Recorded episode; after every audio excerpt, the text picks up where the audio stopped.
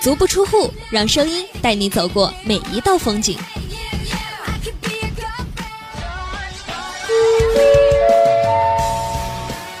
各位乘客，你们好，欢迎乘坐 FM 七十七点零号旅游列车。列车运行时，请乘客们站稳扶好。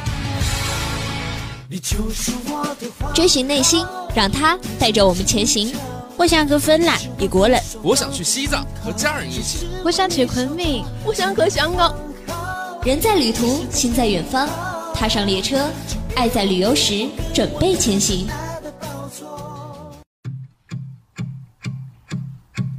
Do you hear me talking to you? 足不出户，让声音带你走过每一道风景。亲爱的听众朋友，你们好！又到了每周三和大家准时相约的《爱在旅游时》，我是你们的朋友麻团儿。武汉这个城市向来是没有秋天的，仿佛昨天还在穿短袖，今天却已经裹上了大衣。前几天因为天气太冷，没课的时候几乎不想出门，于是麻团儿就窝在宿舍里看《爸爸去哪儿》第四季，真是被一群萌娃萌得不要不要的。不过，除了可爱的萌娃们，麻团儿还被里面的景色迷住了。第一时间就想把这个地方分享给大家。有小伙伴就要问了，到底是哪里这么美？既然这样，话不多说，那今天就和麻团儿一起去爸爸和孩子们的第一站喀纳斯看看吧。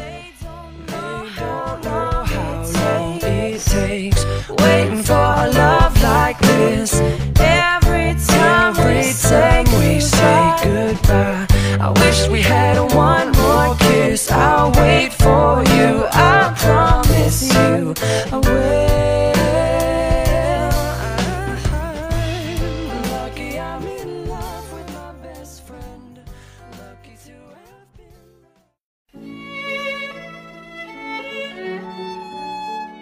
十三度，北纬三十七度，浪漫海岛，这里是希腊。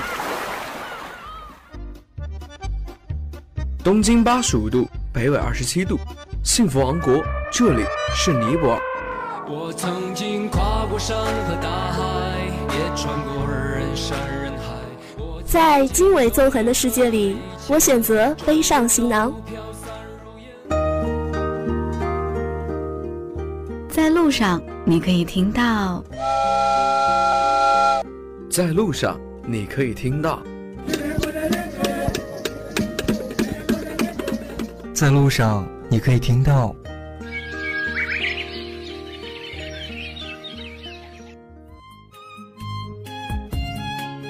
爱在旅游时，与你一起带上耳朵去旅行。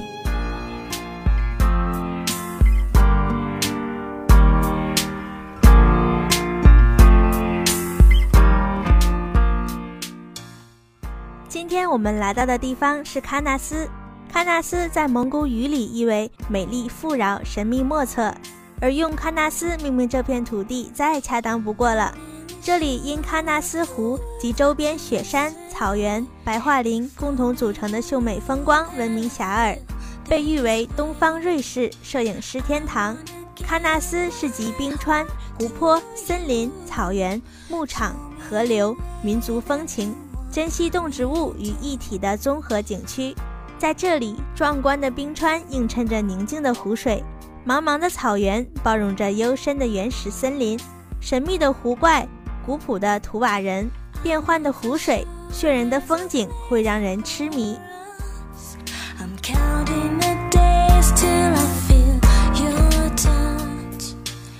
首先，我们一定要去看看喀纳斯湖。喀纳斯湖是藏在阿尔泰深山密林中的高山湖泊。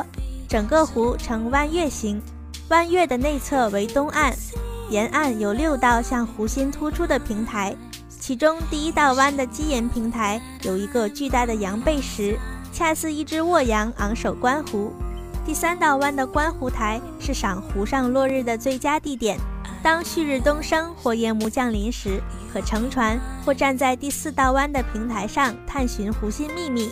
运气好的话。说不定能看到时隐时现的神秘湖怪呢。北端的入湖三角洲地带，大片的沼泽湿地与河湾共存，地形平坦开阔，各种草类与林木共生，俨然一派生机勃勃的景象。喀纳斯湖上端有湖心岛浮于水面，四周皆森林茂密，湖水碧绿纯净。说到这个，关于喀纳斯湖怪的传说各种各样，相关部门还多次进行了考察，但至今还未发现湖怪的确切踪迹。游览喀纳斯湖，也许你就是下一个湖怪的发现者。拿起你的相机、摄影机，来一次水怪寻踪吧。另外，喀纳斯湖也以其变色出名。冰雪消融的五月呈青灰色，六月随着周围山上的植物泛绿，湖水也跟着变成浅绿或碧蓝色。随着七月洪水期的到来，上游白湖的水涌入，将湖水调和成微带蓝绿的乳白色。八月的降雨又使湖水变成墨绿色。九月、十月，周围的植物变得色彩斑斓，一池翡翠色的湖水便出现了。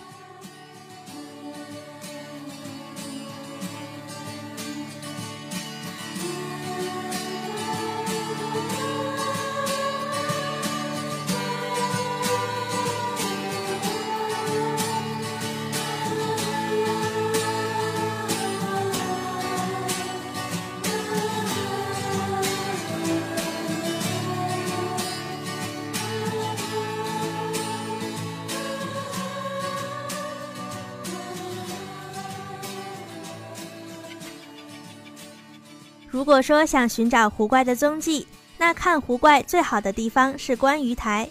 观鱼台位于喀纳斯湖西岸骆驼峰顶上，本为观湖怪而建，因此得名为观鱼台。与湖面六百多米的高度差，让这里成为俯瞰喀纳斯湖全景的最佳角度。不仅可将四分之三的湖面尽收眼底，还能观览湖州的层峦叠嶂、翠峰倒影。若举目北望，还能清楚地看到阿尔泰山的最高峰友谊峰，所以登观鱼台就成了来喀纳斯湖游玩的必做之事。说起这个，马头儿在这里告诉大家，观鱼台是要检查门票的，另外上观鱼台另收六十元的往返区间车费，车上到观鱼台的停车场上，自己还要往上爬一千零六十八节台阶。虽然听起来爬楼梯很累。但是沿途欣赏风景也是很浪漫的。最后，毛桃要说的就是月亮湾。从神仙湾沿公路往南，你会在峡谷中看到一蓝色月牙形湖湾，那就是月亮湾。月亮湾是喀纳斯最著名的景点。喀纳斯湖在这里画了一道优美的弧线，犹如弯弯的月亮落入这林木葱茏的峡谷，令无数游人为之陶醉。这里也是摄影爱好者的圣地。春季到秋季，从清晨到傍晚，在不同的气候作用和光线照耀下，一汪水月不停地改变着充满神秘魅力的颜容，为摄影爱好者提供了取之不尽的精彩画面。由于月亮湾迂回蜿蜒于河谷间，水面平波如镜，在上下河湾内孕育了两个酷似脚印的小心滩，很是奇特，所以被当地人称为“神仙脚印”。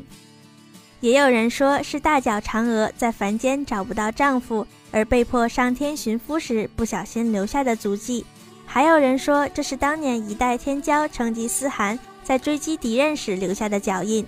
众说纷纭，让人产生无限遐想，听起来真是奇妙又浪漫。离月亮湾不远处有一口圣泉，泉水非常清凉，当地人称之为神水。不过该泉水矿物质含量极高。肠胃不好的人还是要谨慎饮用哦。好了，关于喀纳斯的美景啊，马团儿也只是说了小小的一部分，其实还有很多很多让人惊叹的美景。保持神秘感，马团儿就先介绍到这里了，不要走开。一段音乐过后，我们精彩继续。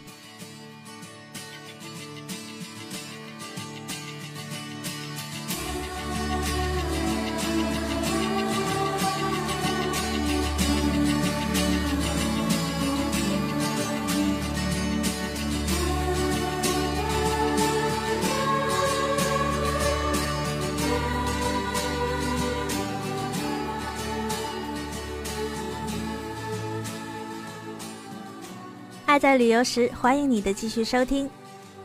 接下来，麻团就给大家说说去喀纳斯的小攻略。喀纳斯的最佳旅游时间当属六月的花海和九月的金秋。到十月，喀纳斯一般会封山，一直到次年的五月，只有雪橇可以进入。但从零七年开始，喀纳斯推出了冬季旅游项目，十月十日至次年的五月十日，不仅免除了部分的门票，还可以乘坐特殊的交通工具马拉雪橇，在寂静的山谷中充分体验千山鸟飞绝、万径人踪灭的意境。此外，喀纳斯地处高纬度内陆地区，昼夜温差很大。也许白天在太阳下面只需要穿短袖，但到了夜里，温度会降到零度以下。若要早起去拍日出，一件挡风透气的冲锋衣就特别有必要。当然还要配上抓绒的。总的来说，需要带的衣服种类还是比较多的，小伙伴们不要忘了哦。最后说说这里的交通情况。禾木到喀纳斯景区内有区间车前往各景点，十分方便，但价格昂贵。票价对学生、现役军人实行八折优惠，对身高一米二以下的儿童、残疾人、七十岁以上老年人实行免票。驻景区单位工作人员和当地居民实行免票，但必须凭有效证件进入。好了，小攻略就先说到这里了，接下来就让我们进入今天的美食板块吧。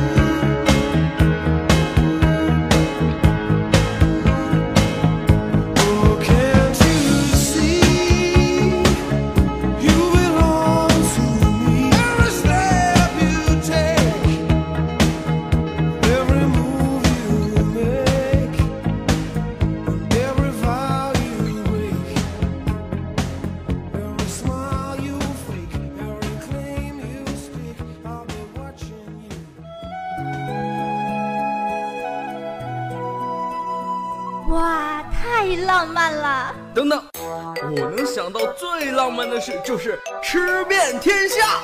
蒸羊羔、蒸熊掌、蒸鹿眼、烧花鸭、烧雏鸡、烧子鹅、卤猪、卤鸭、酱鸡老松花小肚、晾肉香肠、什锦素盘、熏鸡白肚、清蒸八宝粥，根本停不下来。爱在旅游时，与你一起带上嘴巴去旅行。危险的旅途结束，我要和你平静的生活。首先要说的一定是这里的烤鱼了。喀纳斯因出产大红鱼、狗鱼等珍稀鱼类而倍增神秘色彩。以大红鱼、狗鱼、五道黑、花翅子为主料的烤鱼，属鄂河流域的本土特色烧烤，采用地方民族特色的传统配方。烤鱼与烤羊肉串有所不同。烤羊肉是把羊肉切成薄片放在烤炉上烤，而烤鱼呢却是烤整条鱼。当然，新疆烤肉也有烤全羊、烤肉末数种，但是烤鱼与烤羊肉串却有许多不同之处。烤鱼是先把一整条鱼从背上剖开，去掉内脏，从鱼的上部和下部横穿两条小木棍，再用一根稍长的木棍由下穿到上。把穿好木棍的鱼插入河边的沙滩上，排成一排，在鱼的旁边开始点燃干柴进行烘烤。烤鱼的过程需要近一个小时左右。烤熟的鱼抽出木棍，盛放在盘中，以盐、孜然、辣面、食用油、烤腰子、烤肉、烤馕为配料烤制而成，麻而不木，辣而不火，油而不腻，香美鲜嫩，令人回味无穷。再配以当地自制的俄罗斯太太啤酒一起食用，更是别有一番风味。说完了烤鱼，那再说说著名的馕。说起馕，好多人都知道，但是正宗的馕还是新疆的好吃。馕是新疆各民族喜爱的主要面食之一，已有两千多年的历史。馕的品种很多，大约有五十多个，常见的有肉馕、油馕、窝窝馕、芝麻馕、片馕。谢尔曼馕等，馕的一般做法跟汉族烤烧饼很相似，在面粉中加少许盐水和酵面，和匀揉透，烧发即可烤制。添加羊油的即为油馕，用羊肉丁、孜然粉、胡椒粉，洋葱末等佐料拌馅儿烤制的乃为肉馕，将芝麻与葡萄汁拌合烤制的叫芝麻馕等等。皆因和面和添加剂成分、面饼形状、烤制方法等各不相同，馕的名称也就相应而别。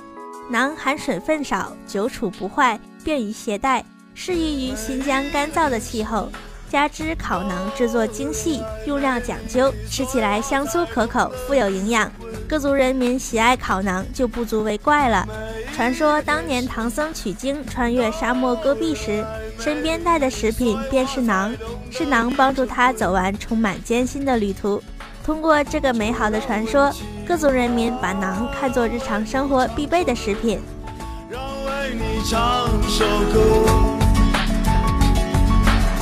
就让为你起舞吧。最后，麻团要说的就是那人了。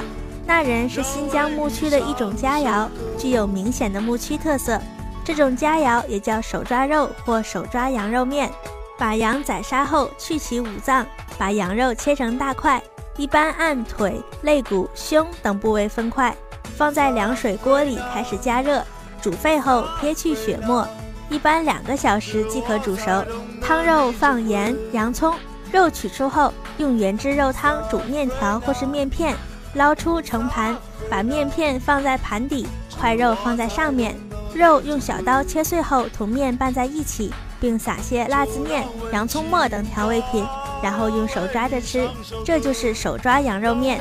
吃完手抓肉或手抓羊肉面，主人还要请客人喝碗原汁汤，以达到原汤化原食的目的。吃这种饭有许多讲究。特别是在牧区，体现了主人对客人的尊重和热情。说完了这么多美食，真是让马头儿也忍不住想快点去喀纳斯尝尝这里的美食了。亲爱的小伙伴们，你们呢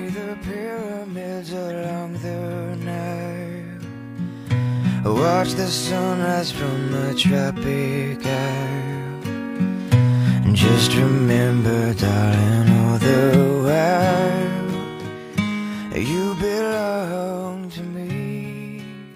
欣赏着美景，品味着美食，感受这里的风土人情。喀纳斯有这种魅力，让我们沉溺其中，无可自拔。好了，除了今天马团说的喀纳斯，你们还有什么好的旅行地想和我们一起分享呢？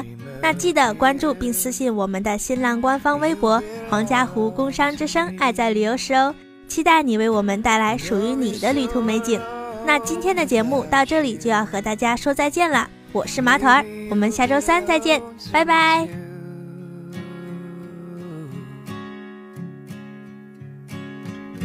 Fly the ocean in a silver plane. See the jungle when it's wet with rain. And just remember till your home again, you belong.